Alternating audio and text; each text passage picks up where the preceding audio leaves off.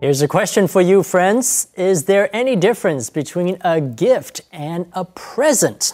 Well, both a gift and a present can refer to the same thing. However, there are still some differences between these two words. One major difference is in their scope. That's right, gift covers a much wider scope of things than present. When we talk about a present, it's almost always wrapped up in wrapping paper and often with a bow on top. But a gift can be anything you give to someone. For example, you can give $100 to a school. That's your gift to the school, a gift of money, but it's not a present. Another difference is formality. Gift sounds more formal than present.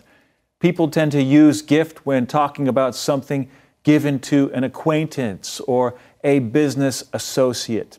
A gift can be given without a lot of affection.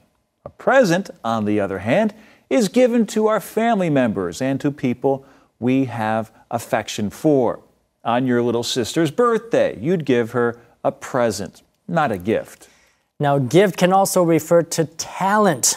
The idea is that the talent is a gift from God. Someone might have a gift for making people laugh, and that means he has a great sense of humor.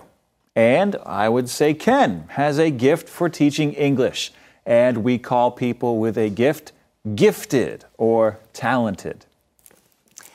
Gift 跟 present 都是指礼物，这两个字常常是互换着用，但是 gift 所涵盖的范围比较广。一般我们讲到 present，一定是一个 包装好的礼物，上面也许还会打一个蝴蝶结。虽然 gift 也可以指同样的东西，但 gift 也可以表示任何的赠品。比如说，你若是捐钱给某一个机构，那是 a gift of money；你若是送花给人，那也是一个 gift，a gift of flowers，不是 present。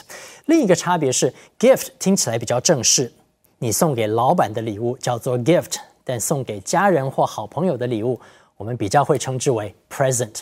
另外，gift 也可以表示天分、才能。比如说，Steve has a gift for teaching English。Steve 有教英文的天分，或是 Sarah has a gift for languages。莎拉有语言天才。